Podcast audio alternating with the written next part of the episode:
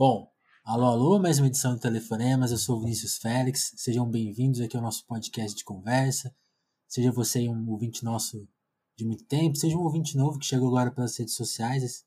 Inclusive, a gente, a gente tá por lá, tá no Twitter. É, segue o Telefonemas por lá. Tem na nossa descrição. Quer dizer, se você chegou pelo Twitter, você já tem o nosso Twitter, né? Por que, que eu tô avisando aqui? Ó, como eu sou atrapalhado com tecnologia. E quem não é atrapalhado com tecnologia é a minha convidada de hoje, que é a Nina da Hora. Embora a tecnologia quase tenha vencido a gente para gravação desse, desse episódio. Fala aí, Nina, tudo bem? tudo beleza, Vinícius. Super obrigada pelo convite.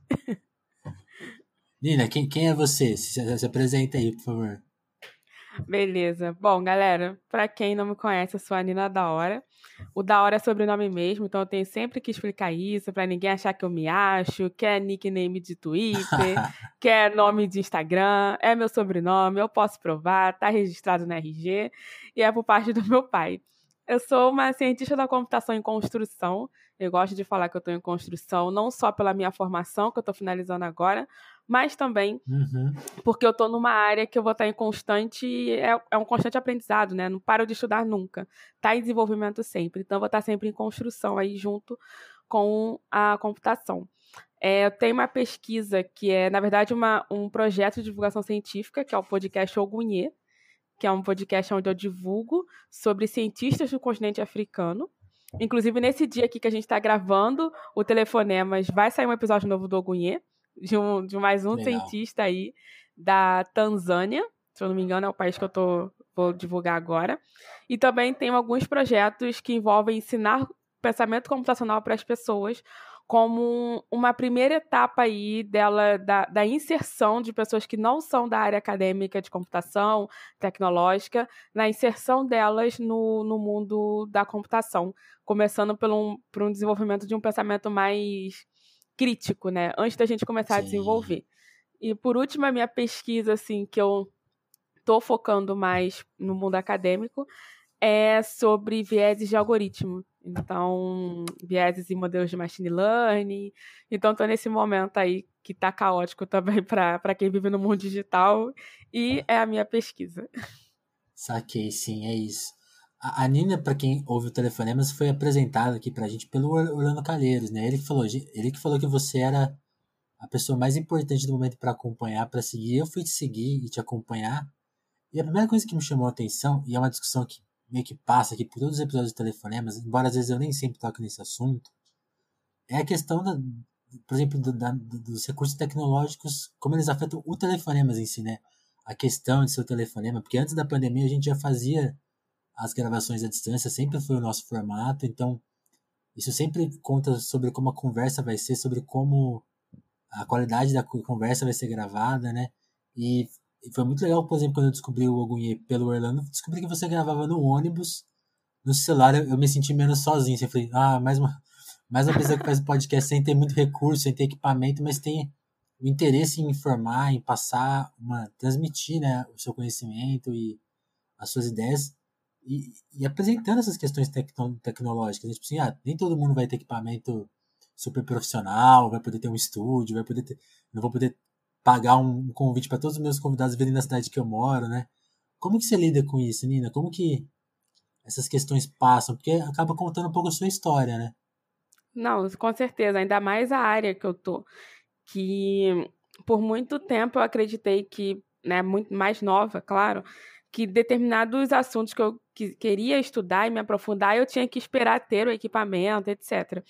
Então eu comecei é, muito nova a usar coisas que eu tinha dentro de casa para ir aproveitando para eu ir estudando, né? Para eu ir entendendo uhum. sobre robótica, para eu ir entendendo sobre o conceito da computação. E eu acho que isso reflete muito nessa, nesse, nesse formato que eu escolhi do podcast. É, eu entendo super, eu acho que uma das, um dos maiores uma das maiores questões na cabeça de quando uma pessoa decide ou fazer vídeos para o YouTube ou que sim, né, fazer uma imersão em podcasts, é que elas se sentem travadas em iniciar se não tiver o equipamento correto, que aquele influencer indicou, ou que aquela pessoa que ela, que ela é, segue indicou. E aí eu comecei, eu queria fazer é, podcast sobre, sobre cientistas africanos, só que é isso, eu não tinha os equipamentos, eu não tinha tempo. Eu não sei se você também passar por isso, mas eu não tinha tempo. Agora que a gente está remoto, tudo, eu tô dentro de casa, dá para organizar um pouco. Mas eu vivia no ônibus, eu vivia no trem, eu uhum. vivia em transporte público. Eu falei, cara, eu passo tanto tempo nesses lugares, eu estudo, eu ouço podcast, eu vejo vídeo de aula, eu faço meus exercícios que eu tenho que entregar na universidade, trabalho. Então, quantidade de coisas que eu já fiz dentro do ônibus, eu falei, ah, mais uma, vou separar um tempo para fazer o podcast. E aí eu comecei a pesquisar isso é muito interessante, Vinícius. Não sei se você passou por isso também. Eu comecei a ah, pesquisar é, métodos para você gravar com microfones de fone. Né? Então eu fiquei jogando no YouTube. Não é possível que ninguém tenha feito um vídeo no YouTube falando como, se você, como que você grava áudio usando fone de celular, né? Ou como que você posiciona. Aí eu comecei a ver essas técnicas, eu comecei a pesquisar aplicativos que eu pudesse usar no celular para edição de áudio, se necessário. Aí foi isso que eu, que eu conheci o Anchor. Eu não sei se se pronuncia assim Anchor ou Anchor, mas acho que é Anchor. E eu baixei o Anchor no meu celular e eu fazia tudo por ele. Eu faço tudo por ele até hoje. Eu não consegui desgarrar disso, né? Mesmo estando em casa. E aí o que eu fazia era posicionar o microfone a uma certa distância, fazia um, um, um ovinho não aberto, né? Fechava um pouquinho a minha mão pra, no local que eu estava falando e gravava dentro do ônibus e dentro do trem. E aí eu falei, e eu avisava nos, nos episódios: olha, galera, vai, vocês vão aí ouvir uma buzina, ouvir um barulho de, de, de, de ônibus passando, mas é porque o, o episódio está sendo gravado assim, está sendo gravado na rua. E eu comecei a fazer e, e, nossa, eu me divertia demais, assim, gravando no transporte, com a galera olhando, tipo, curiosa, querendo saber o que, que essa garota tá falando, com o que, que ela que tá que falando essas... E para mim era mais uma diversão, assim, para enfrentar o trânsito do Rio de Janeiro, porque, assim, o trânsito do Sim. Rio é pesadíssimo, então, e eu passo pelas principais vias, então não tem como eu fugir disso. Então, para mim era muito divertido fazer essas gravações na rua.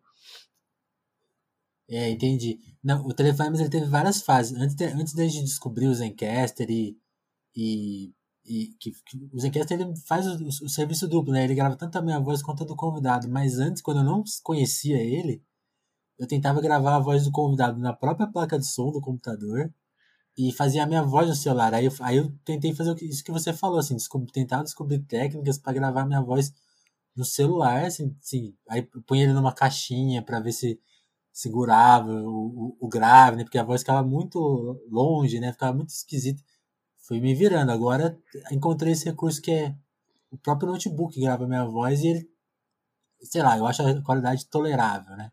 Não é ideal dos outros podcasts, mas é funciona. E a gente começou a trabalhar assim, né? E, e, vai, e vai, caminhando até conseguir, sei lá, um dia vai, a gente vai financiar um microfone, essas outras coisas. Vai tudo aos pouquinhos. Ô, Nina, e nessa sua pesquisa, acho que tem tem, du tem duas partes que, gente, que eu queria abordar: a sua formação e depois a parte de divulgação, né? Que é uma parte importante do, do, do seu trabalho, as coisas que você faz de divulgação. Vamos começar pela formação. Quando que você decidiu estudar e eu já li até algumas matérias que a sua mãe meio deu uma cobrada. Como que foi essa história? Quando você decidiu ir para a faculdade e visualizou, não, isso aqui é uma opção de vida sim, tem, tem como essa área eu, eu me encaixar nessa área, né? Sim. Então, eu sempre gostei, né, de, de da computação. Eu não sabia que tinha esse nome. É como a maioria, a gente vai começar a estudar uma coisa, a gente não sabe nem os nomes, né? É, os nomes formais. Então, eu não sabia que tinha o nome tecnologia, computação, mas eu sempre gostava, eu sempre gostei. Né? Eu gostava muito de joguinho, mas não gostava só de ficar jogando. Eu queria saber como que aquilo era construído. Eu gostava muito uhum. de, de eletrônica, de, e, do, e, do, hardware, mas eu, a minha, o meu interesse era saber como essas coisas eram construídas. Então, no final, o meu interesse era pelo, pelo processo, como todo cientista. E eu sempre falei que eu queria ser cientista, mas eu não sabia, assim, que cientista tem algumas áreas que ele tem que ir se, se especializando, mas no final ele pode aprender e exercer um monte de, de áreas ao mesmo tempo também. Sim. Então eu tinha isso na cabeça, eu queria ser cientista. Adorava o laboratório de Dexter, porque era um laboratório que ele experimentava um monte de coisa, explodia, dava certo, dava errado, criava mão robótica. Então, assim, eu amava esse desenho. amava o Power Rangers não pela luta, como a maioria das crianças, mas sim quando eles montavam o Megazord. Porque, Total. sem mentira, eu ficava na frente da televisão tentando enxergar o que eram aqueles eletrônicos que se juntavam para formar o robô grandão. Então, essa era a minha curiosidade. Era o processo disso. E aí eu tive, né? Eu tenho uma família que sempre, apoio, sempre apoiou mesmo não entendendo nada disso. Então, me davam presentes que fossem de acordo com isso. Quando eu pedia, elas falavam assim, mas gente, o que é isso que a Carolina tá, faz... tá pedindo? Né? Pra quem não sabe, meu nome é Ana Carolina, mas o apelido é Nina. Aí, mas o que é isso que a Carol tá pedindo que a gente não sabe o que que é? Eu mostrava foto, então eu ganhei kit de Arduino de aniversário ao invés de ganhar, né, o que a maioria queria, uma, uhum. sair, não, juntar dinheiro para fazer. Eu falava, não, gente, eu quero nada disso, eu quero Arduino, me dá um Arduino para ficar em casa aqui fazendo, fazendo os experimentos. Então, ganhava muitos presentes assim. E aí elas sempre incentivaram com livros, tudo que foi possível. Eu de uma família de professoras. Mesmo que, que não tivesse é, dinheiro em casa, tinha livros. Eu sempre brinco com isso, assim, ó podia faltar um monte de coisa dentro de casa, mas não faltava livros. Isso sempre teve. Sim. Eu sempre fui uma pessoa que sempre foi a minha mãe sempre incentivou muito a, a gente a visitar sebos, a gente a dar valor é, para livros que são vendidos assim, às vezes o, o, a galera tá fazendo doação, então nunca tive vergonha de, disso, tanto que meus livros de terceiro ano do ensino médio para eu estudar para o Enem foram todos doados por professores né, professores Nossa. amigos dela. Então eu sempre, né, tive essa essa tive essa rede, mas ninguém era da área de exatos. Então, o que elas podiam fazer era incentivar o, com os recursos, já que elas não conseguiam me explicar é, como que seria o caminho, né? Então, quando eu decidi fazer vou prestar o vestibular, fiz a minha listinha de cursos, todos eles tinham a ver com tecnologia e computação, ciência, me chamou mais atenção o, o curso de ciência da computação, porque, né, o, o, título de cientista, eu falei assim, cara, é isso, os engenheiros que me perdoem, mas assim, eu, ciência da computação sou apaixonada. a minha professora insiste em dizer que na, eu deveria, você tem que fazer engenharia, como é que ela fala? Engenharia mecatrônica, eu falo assim, não, gosto de ciência da computação, eu depois eu faço um, um mestrado, complemento e tal. E aí, quando eu decidi o que a minha mãe falou, a preocupação dela, ela quer um ambiente muito, de, muito masculino e muito branco, né? Então, para quem vai estar ouvindo, eu sou, uma, eu sou uma mulher negra. Então, a minha mãe tinha uma preocupação de que eu não conseguisse me adaptar a esse ambiente, né? Me sentisse mal e tal. Eu falei, não, mãe, eu tenho que ir, eu quero fazer, eu vou fazer. E, e enfim, ela ela continuou apoiando, como, né, desde, desde, desde sempre. E fortalecendo em casa, então eu ia, enfrentei, passei bastante coisa e continuo passando nesse ambiente, mas eu fico feliz com cada conquista que eu consigo fazer dentro da minha formação, porque é um degrauzinho que eu estou conseguindo subir, assim, de, de realização de um sonho. Eu acho que a realização do sonho não é o, o, o meu diploma, não é nenhuma especialização que eu vá fazer, mas é que com alguma pesquisa ou alguma solução que eu consiga pensar, né, junto com, com o que eu consegui aprender na formação, possa ser útil para as pessoas de alguma forma, possa ajudar elas. Então, é assim que eu vejo. Quando eu, cada, cada, cada conquista, por menor que seja que eu consiga, eu vejo que estou num caminho que eu, em algum momento, eu vou conseguir ajudar a galera aí com alguma solução que seja mais mais possível para as pessoas, né? Não seja uma solução também que, que fique só para quem tem condições de pagar ou tem condições de, de ter ela. Né? Então é, é, é sobre isso para mim que é a formação. E, e aí quando você chega na faculdade, por exemplo, acho que as coisas que mais que a gente nota assim que você aborda nessa parte de divulgação é justamente essa parte crítica, né? Tipo assim, ah, as tecnologias estão trabalhando para quem, né? E, por quem que elas foram feitas, né? No, no ambiente da faculdade, quando você começou a perceber isso? Foi de cara, foi aos poucos? Porque eu imagino que a, a parte de educação, ela também, ela, em alguma medida, ela não fala muito sobre esses preconceitos ou, ou até ou, ou, é um assunto na faculdade? Como que foi essa parte? Então, é a faculdade de, de computação em geral, né? Eu acho que tem algumas coisas que agora estão mudando, que estão sendo forçados nas universidades, mas sempre é, tinham uma, um discurso, na maioria das vezes, do, da tecnologia neutra, é um discurso, às vezes, é, o ambiente das piadas que rolam são piadas extremamente preconceituosas e machistas. É, eu confesso uhum. que quando eu entrei na universidade, eu fiquei uns seis meses, mais ou menos, aí, sem falar com as pessoas. Uns seis, cinco, assim, eu não, não, não tinha amigos, amigos, assim. Então, eu trabalhava, então eu não, eu não consegui viver a universidade sem trabalhar. Eu já entrei na universidade trabalhando e assim tô saindo dela trabalhando. então, a minha rotina era muito diferente do, do, dos meus amigos, sempre foi. Mas logo que eu entrei, eu fiquei um pouco assim, receosa com o ambiente, primeiro, o ambiente da universidade que eu tava, que eu estudo, tô, tô, eu estudo na, na PUC do Rio de Janeiro.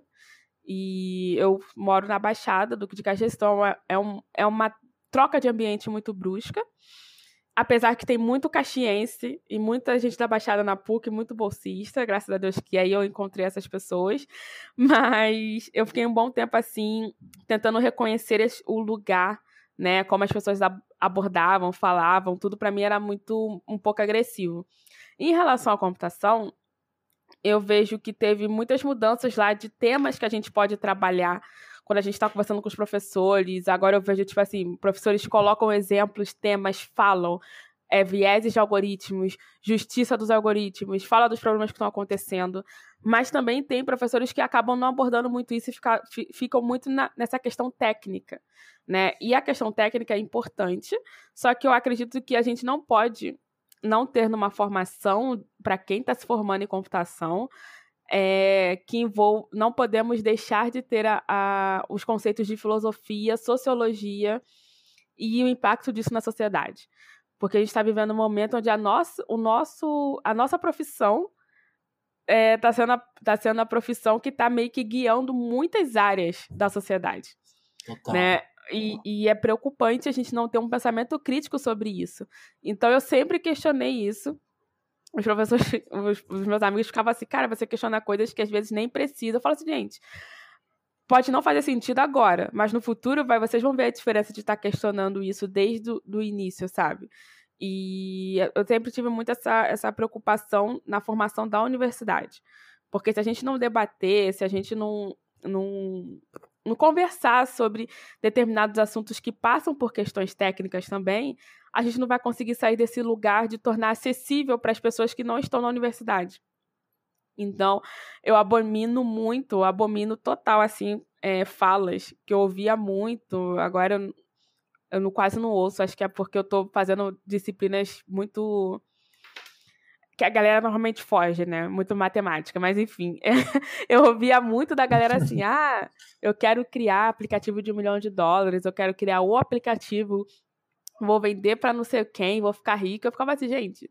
Tá fácil, né? É, eu ficava assim, cara, que que é isso? que, que, que conversa, que discurso é esse, saca? É pensar que, que você tá, vai criar tecnologia para para algo bom para você e não vai ligar para o impacto que essa tecnologia vai ter para as outras pessoas. Então eu vejo que está tendo uma mudança é, por conta de, da inserção de alunos também, que são de alunos que vêm de, de outras realidades, que não são a realidade de, de ter acesso à vida toda. Então, alunos da periferia, alunos da própria Baixada, que acabam trazendo essa mudança, acaba levando essa mudança. Eu não estou falando que alunos que sempre tiveram tudo também não tenham esse, esse pensamento. Eu tenho amigos que sempre tiveram tudo e têm esse pensamento. Mas eu acredito que a mudança que vai acontecendo é a inserção de pessoas que pensam diferentes e que tiveram experiências diferentes na vida. Então, não só de classe, mas também de gênero, mas também de raça. Então, acho que eu tenho visto pelo menos na minha universidade, algumas mudanças por conta de, da inserção dessas, dessas pessoas nesses ambientes. Mas, em geral, eu acho que a computação no Brasil precisa melhorar a formação, porque ela ainda fica muito nesse lugar da neutralidade, que não existe. A tecnologia não é neutra. Mas ainda se tem essa, esse discurso na, na, nas universidades ainda, infelizmente. Sim, né? E, e, sem, e sem a parte crítica e política, você é, é, é, a falta disso que, vai, que acho que alguém consegue, consegue imaginar que vai ser capaz de criar um Facebook brasileiro, né? e que vai ganhar um aporte, né? Uma coisa fora da realidade, né? Exatamente, exatamente. Acho que tem muita coisa a se pensar. As pessoas falam startup, falam, né? Tudo isso tá em tempo. A gente está vivendo tudo em tempo real. mas a gente precisa entender os caminhos que cada uma dessas empresas fizeram para chegar. Quais eram os objetivos dela? O meu objetivo com o sentido da computação não é criar uma empresa milionária.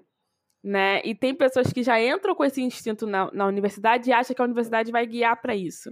E aí descobrem que a universidade ainda está é, em desenvolvimento em relação a algumas tecnologias que a gente aprende no mercado de trabalho.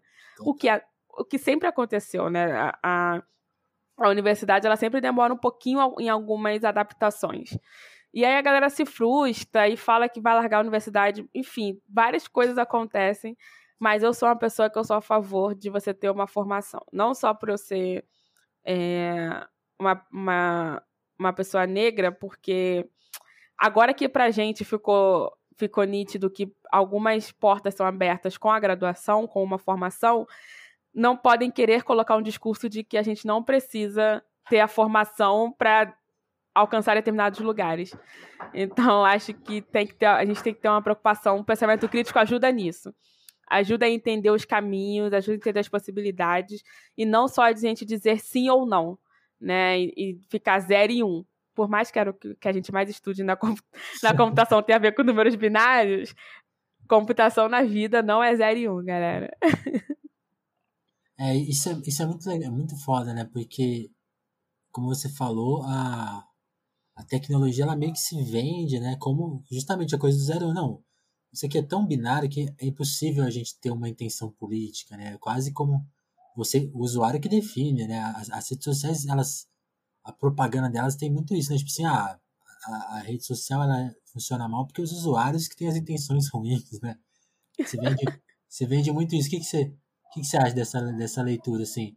E aí, e aí, passando até por pelas coisas que você, depois que você entrou na faculdade, os projetos que você começou a desenvolver, já começou a se relacionar com isso? Ou, ou como, como que foi, assim, esse, esse período, assim? Você chegou lá, você, você não tinha você não tinha tanta essa noção e foi adquirindo, como que foi? Sim, então, é muito interessante essa fala que em que você trouxe os algoritmos, porque é uma fala que eu tenho é, lido muito, né? Que a galera tem colocado muito para mim na hora de, de, argumentar algumas coisas que eu coloco, que eu posto, hum. compartilho, eu divulgo. É, ai, não, mas a culpa não é do algoritmo. As, se a gente jogar um bot aqui, a culpa é a sociedade. Isso aqui, gente, vamos lá. Todo mundo tem uma parcela de culpa. O, o algoritmo, até então, ele depende de um fator humano para ser construído. E se as pessoas que estão participando da construção de qualquer solução que envolva algoritmo não tiver um, um, um, um pensamento é, de incluir as pessoas, uma, um pensamento inclusivo, é óbvio que ela vai reproduzir o que ela pensa por meio das soluções tecnológicas. Um grupo de pessoas vai influenciar nisso. Né? Então é isso que a gente quer dizer quando a gente fala de vieses. E por isso que a gente diz que a tecnologia não é neutra, porque ela depende de um fator humano para tomar uma decisão. Então é, é muito complexo quando as pessoas resumem a uma frase assim. Eu acho um que é um exemplo nítido do pensamento da falta do pensamento crítico sobre o que está sendo oferecido para a gente enquanto de, né, por parte da tecnologia. E eu vejo que, pelo menos comigo, nos primeiros projetos que eu fiz assim na vida, é, antes dos, dos que eu faço agora, enfim, eu fiz um projeto quando eu estava no segundo período da universidade, participei de um projeto que foi o Bússola, que era um projeto a gente reunia jovens de vários cursos lá da PUC para visitar escolas pelo Rio, explicando para a galera, para os mais jovens, que a gente, na época, é, sobre os cursos. Só que a gente explicava falando a real. Então a gente tinha gente no grupo que, por exemplo, tinha transferido universidade, tinha transferido curso, estava é, no final do curso não queria mais fazer aquele curso, não queria se formar naquilo. A gente tinha vários casos. E para mim isso mostra, um, isso é um exemplo fora da parte técnica de como que a gente vai dialogar e, e deixar as pessoas ter, desenvolver esse pensamento crítico sozinhas. Porque a gente não estava ali para dizer que tudo era bom. Ah, olha, você vai fazer isso, vai aprender isso, você vai ganhar tanto. Normalmente é o que falam pra gente. A gente estava ali para tipo assim, gente, olha, tem medo de você. Fábrica. Exato, como se fosse uma fábrica, exatamente. E para mim é um, é um, exemplo de um projeto que eu participei que, caraca, pelo menos para mim, pra gente assim do grupo, a gente ficava muito feliz em cada visita que a gente conseguia fazer. Porque a gente a gente via que eles estavam cheios de dúvidas e eram dúvidas que eles não iam conseguir falar com os professores ou com profissionais. Porque eles iam ter medo de perguntar determinadas coisas e a galera achar que eles não eram capazes. Então era, era tipo um, sabe, um grupo de apoio, assim, com, com a galera que estava prestando vestibular. Demais. E, e para mim foi muito importante. Então é, é esse tipo de, de, né, de, de situação que, que eu coloco para as pessoas. Eu não tô é, fazendo divulgação para divulgar resposta e soluções de nada, né? Mas eu tô aqui para gerar questionamentos mesmo na cabeça das pessoas. Pense sobre isso. Me questione. Para você me questionar, você vai ter que pensar e criar seus argumentos. Então, assim, faça isso com tudo e qualquer coisa que oferecerem para você, sabe? Não só com o que você não concorda, mas também com o que você concorda. Você concorda por quê? Você consegue dizer por que você concorda? Ah, é porque eu sigo a pessoa e adoro o que ela fala. Legal, mas ainda você não me respondeu o porquê que você está concordando com isso. Então, acho que falta, nesse, nessa era digital, ficou tudo tão rápido para a gente que as respostas mais rápidas estão sendo aceitas assim, e é isso. E aí, quando vem a consequência, a gente não consegue nem criar um, um, um debate sobre. Sim, sim. E é muito louco, porque isso afeta, sei lá, a política, afeta, sei lá, os filmes que você viu no ano, né? Então, tipo, tudo, tudo vai sendo afetado por essas pequenas coisas, né? Agora, você lá na faculdade, você participando desses projetos, você fez coisas para Apple, né? Eu queria até que você me explicasse isso. Quando que você ali, se formando, né, uma cientista em construção, sacou que tipo eu não vou eu não vou deixar essa, essas ideias guardadas aqui, né? Eu não vou esperar até outro, outro mito da faculdade, né? Não, tem que esperar me formar para começar a atuar, né, ter o, peso do diploma, né, tipo assim, você já está em, em, atividade muito antes de se formar e com eficácia muito grande, né, como, como você sacou assim, tem que partir para divulgação ou para ou até para esses trabalhos do canal no YouTube também, né, e, e até o podcast sim. que é mais recente. Como, quando Não, sim, isso? então, eu comecei a perceber isso quando eu percebi a minha... Ai, peraí, agora ela latiu. Calma. Calma que eu vou dar alguma coisa pra ela, pra Cacau. Quem já ouviu podcast É a Cacau. Já conhece os cachorros. É, os cachorros sempre vão aparecer. Eu tava gravando com Orlando, foi a mesma coisa, foi muito engraçado. É, com Orlando e com o Gus, foi muito engraçado. É, não sei se eu continuo aqui ou, ou o que, que você acha? Tá não, muito alto? Vai lá. vai lá. beleza. Oi, posso falar com ela ou Pode falar, tá tranquilo. Posso falar aqui? Tá dando pra ouvir bem? Tá dando, tá dando pra ouvir. Ah, beleza. Então, galera, a Cacau vai estar tá aí de fundo musical para vocês. Mas eu percebi isso quando eu comecei a ver a minha dificuldade em fazer provas. Vamos lá.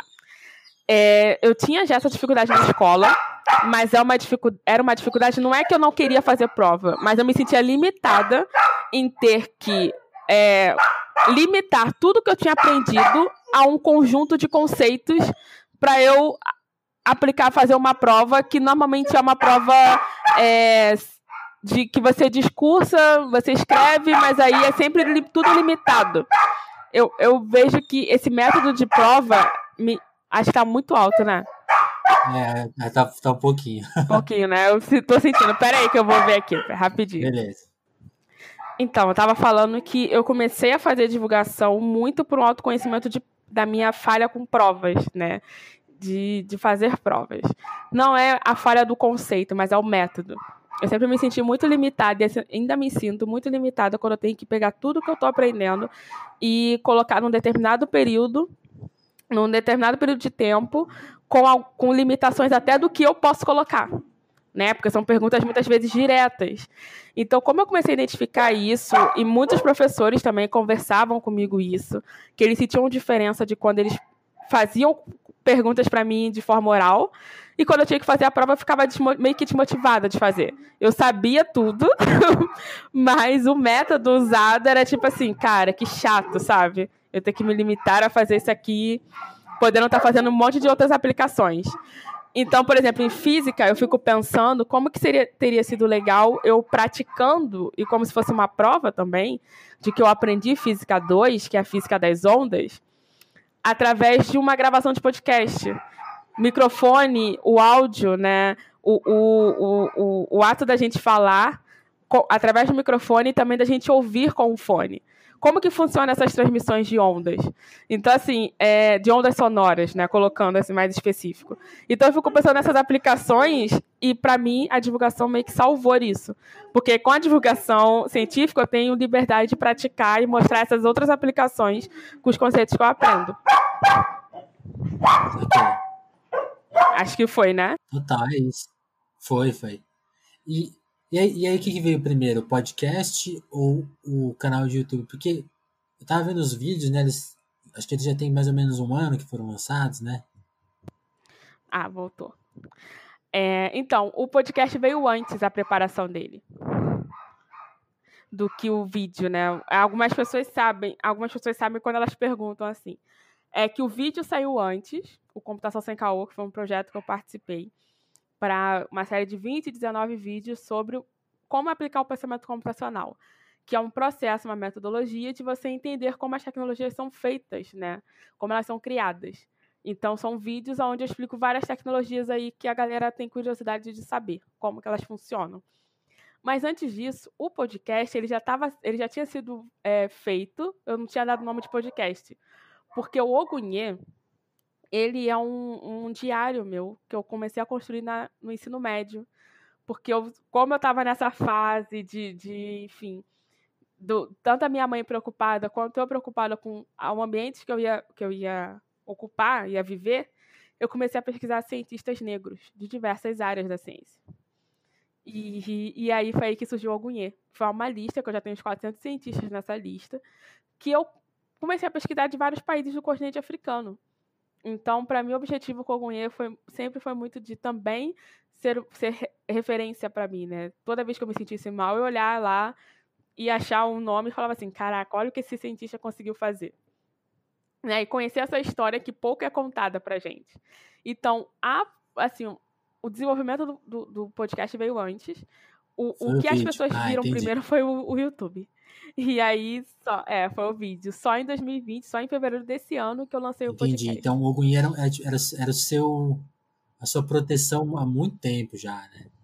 Era a, seu, seu, a sua referência, né? É, exatamente. E uma coisa que eu, que eu, uma coisa que eu tava Minha vendo, vi, agora há pouco eu vi um post seu indicando alguns livros justamente sobre cientistas africanos, assim, uma coisa que me chamou a atenção de cara foi que acho que agora eu não lembro exatamente quantos eram em português, mas tipo, pouquíssima coisa traduzida, né? Como que como você foi lidando? A, a língua foi alguma foi uma barreira para você ou você já, já sacava há bastante tempo? Como que como você foi fazendo essa pesquisa para chegar em 400 nomes? Eu acho que essa, a sua pesquisa é melhor que muito referencial que a gente tem por aí, né?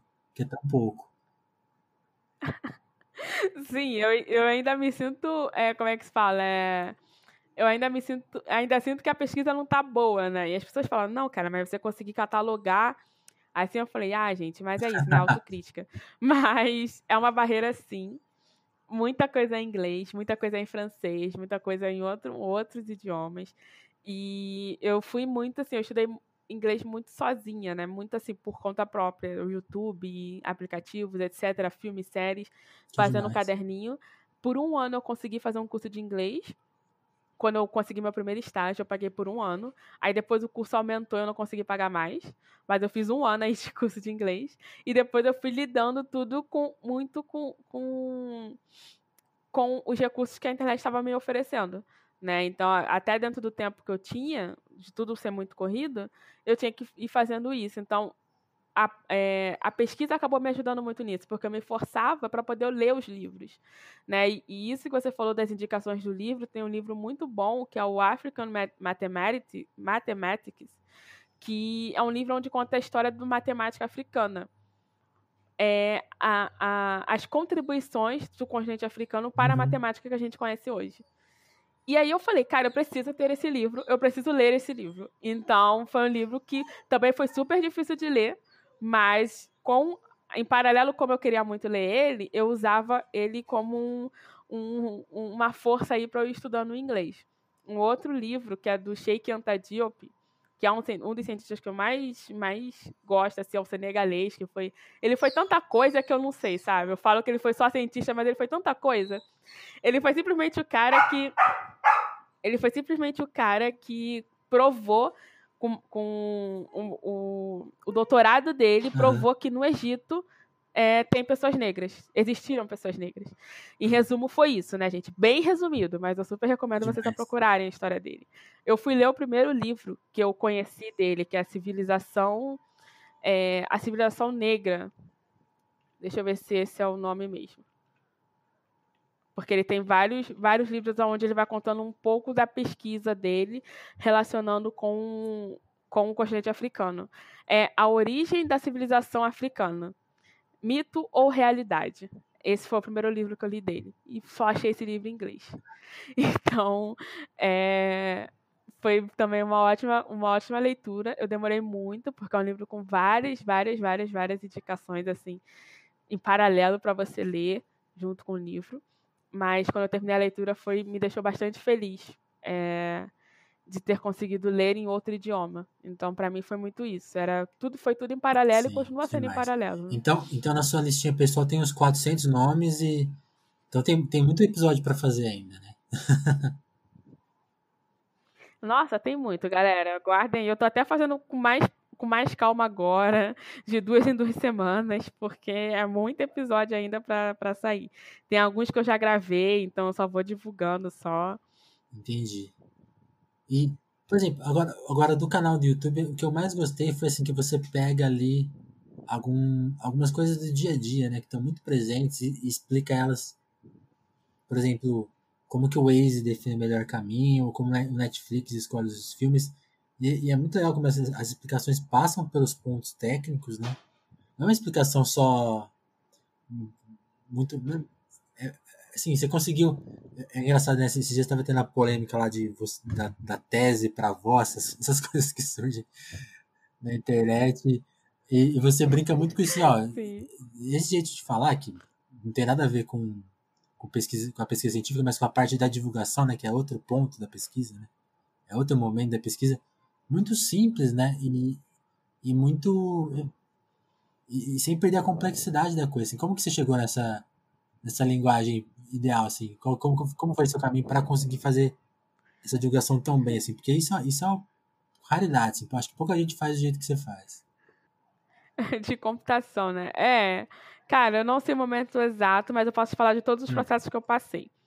É, eu dei aula para criança no ensino fundamental 2. Então, dar aula para criança, você precisa entreter a criança e, ao mesmo tempo, informar, compartilhar, compartilhar com elas o conteúdo.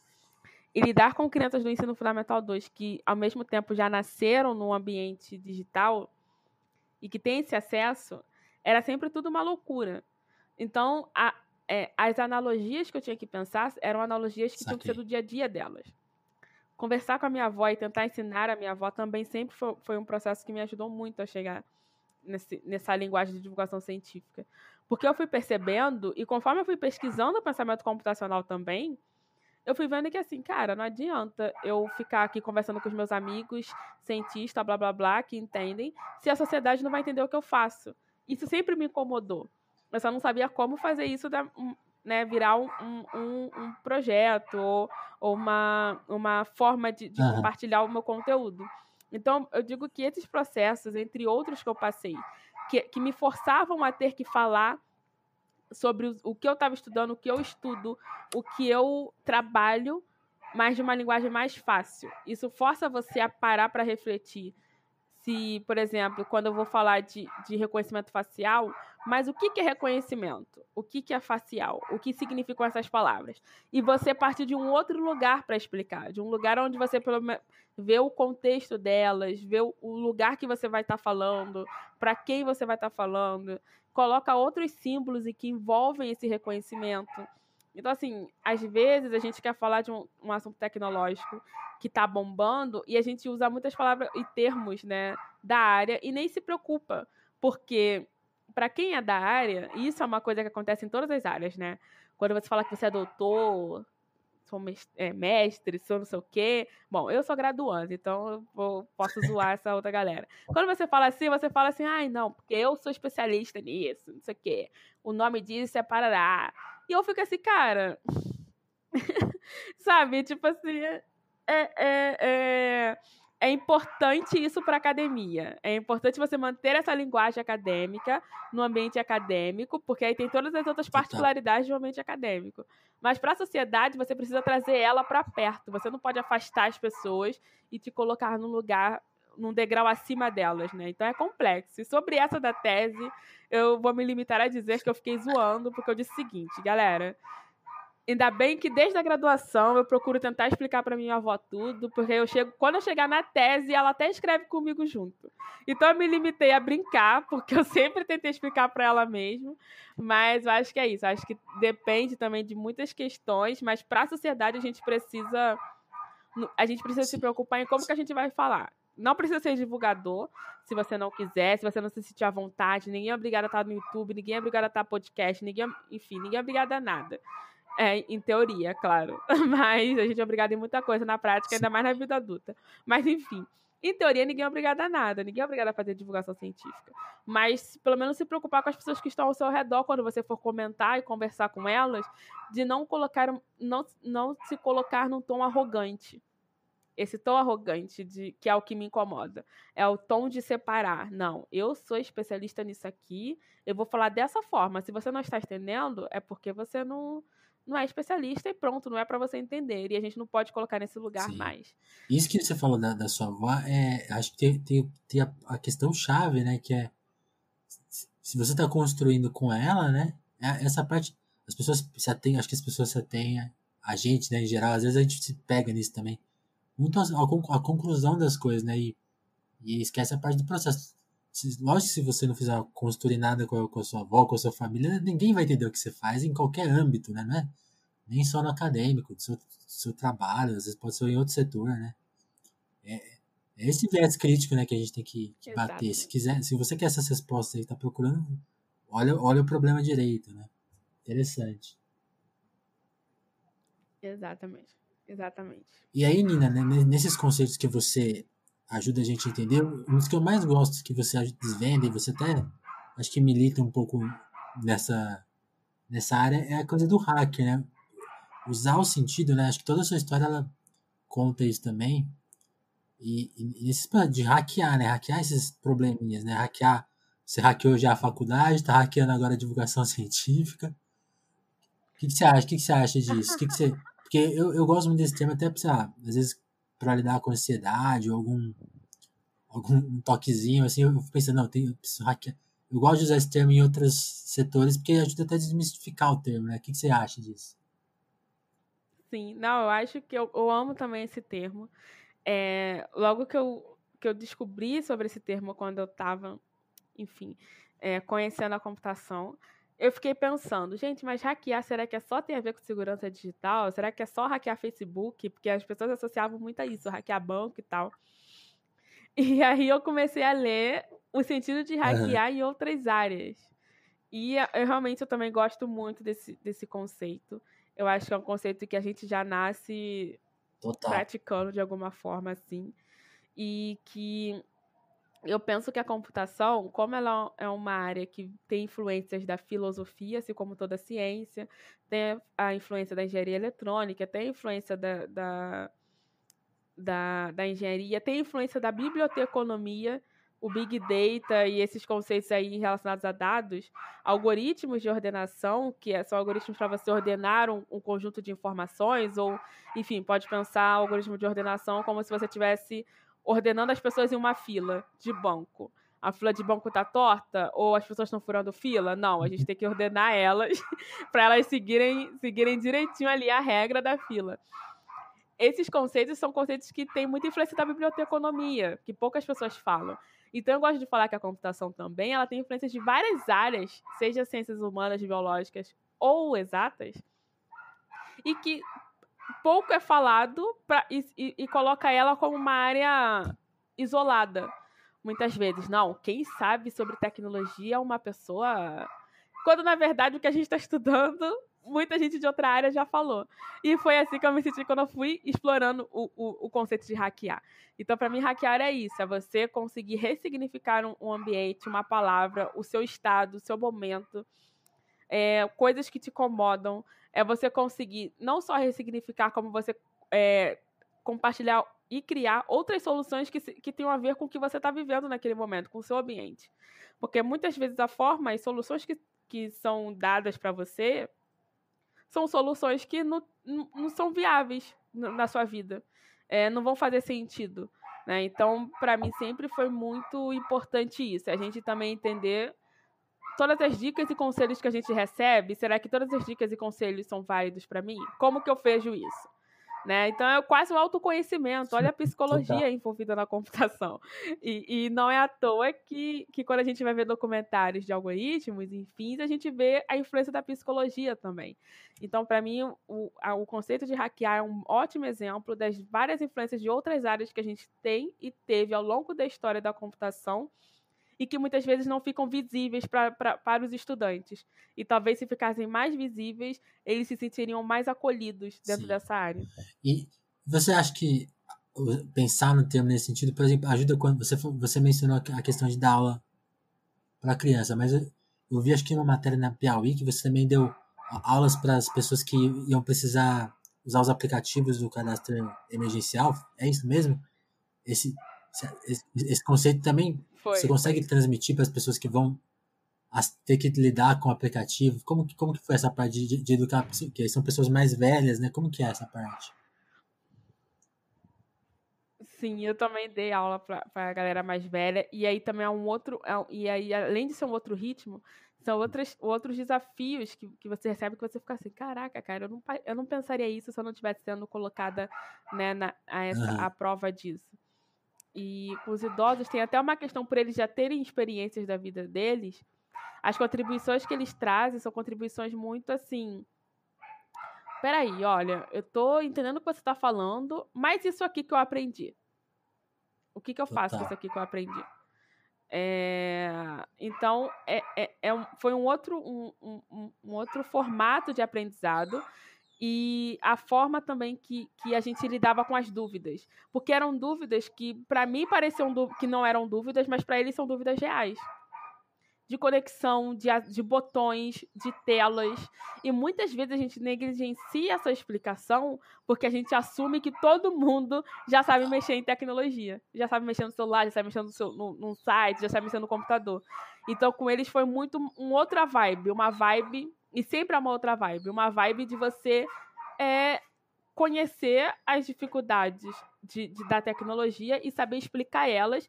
E também saber dizer assim: não sei te dar essa resposta agora. Quando você está dando aula para crianças, as crianças elas estão avançando, elas estão ali no futuro, elas estão sempre Sim. perguntando coisas que estão para frente. Quando você está conversando com os idosos, eles estão sempre resgatando diversos conceitos, diversas influências para poder tirar, para poder colocar as dúvidas para gente. Então são desafios diferentes quando você está dando aula. Eu gosto dos dois desafios. É, eu acho que é um complemento. Quando eu consigo colocar os dois no mesmo lugar, eu fico muito feliz. E já aconteceu de eu dar aula ah, para idoso e para criança ao mesmo tempo. Então, assim, gosto muito.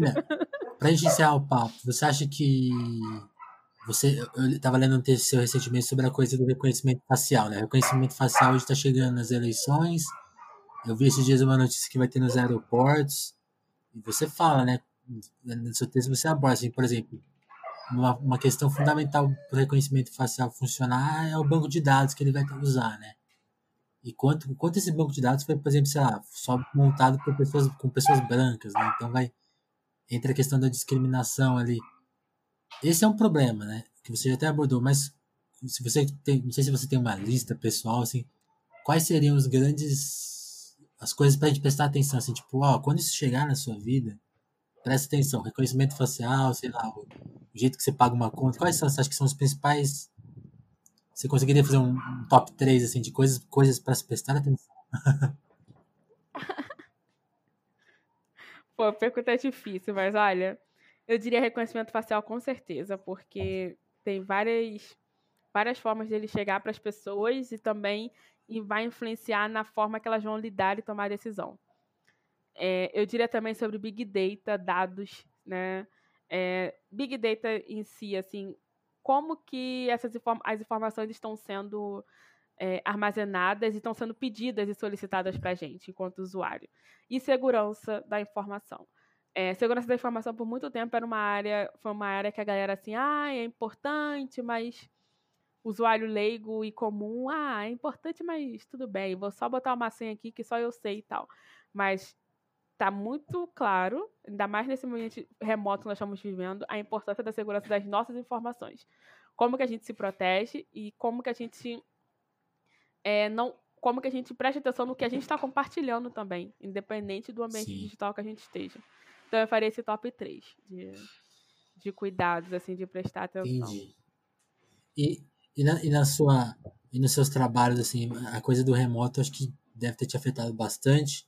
O que, você anda planejando pro. Imagino que vai, a gente vai ter mais episódio do Ogunhê em breve. Mas que mais tá, tá para sair ou já saiu que você queira alertar a gente aí? Vai sair, vai sair o, o, o podcast. Tem alguns projetos aí que estão também em caminho, que deve sair entre o fim, fim desse ano e o próximo ano, que tem a ver com é, ensino de pensamento computacional nas escolas. É, em breve vai ter de volta aí o meu curso é, online gratuito sobre introdução ao pensamento computacional também.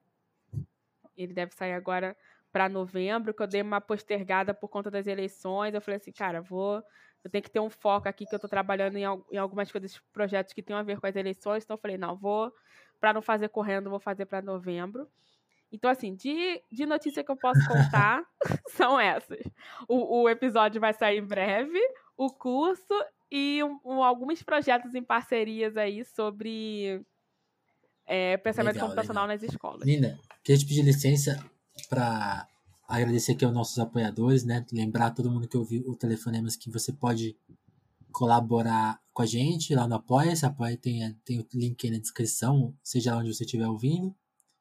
E, e tem o pessoal que já apoia a gente lá que eu queria agradecer, que é o Douglas Vieira, o Juan Borborema, Dagmar Abrantes, a Lívia Rossati, o Romanelli, a Adriana Félix, a Sabrina Fernandes, a Jéssica da Mata, a Ismael Santos, a Andréa Camurça, e a Dalva Brandes. Muito obrigado, pessoal, que já está no Apoia-se. Fica o convite. Você descobriu a gente agora, ou já segue a gente bastante tempo, considere participar lá do Apoia-se, que ajuda o podcast a entrar no ar e também melhorar sua tecnologia, né, Nina? Você tem, você tem, você tem, você tem algum, algum, alguma coisa nesse sentido para as pessoas apoiarem as suas coisas independentes ou ainda não? Ainda não, galera, mas eu estou planejando aí ver como é que eu organizo isso mas ainda não. Mas em breve vamos ver como é que Legal. organiza esses apoios. Nina, muito obrigado pelo tempo, pela, pela... Eita, a cachorra vai, quer repetir? Vou não, não, não, aqui, não peraí. Ah, tá bom. Só, só isso, agradecer pelo tempo, pela, pela sua fala. Muito obrigado, Nina. Valeu mesmo. Um abraço aí. Valeu, Vinícius. Obrigada a você pelo convite. E a tecnologia deixou a gente se encontrar remotamente. Sim, é. E a Cacau também, espero. Conseguimos vencer a tecnologia dessa vez. Beleza, valeu. Tchau, tchau,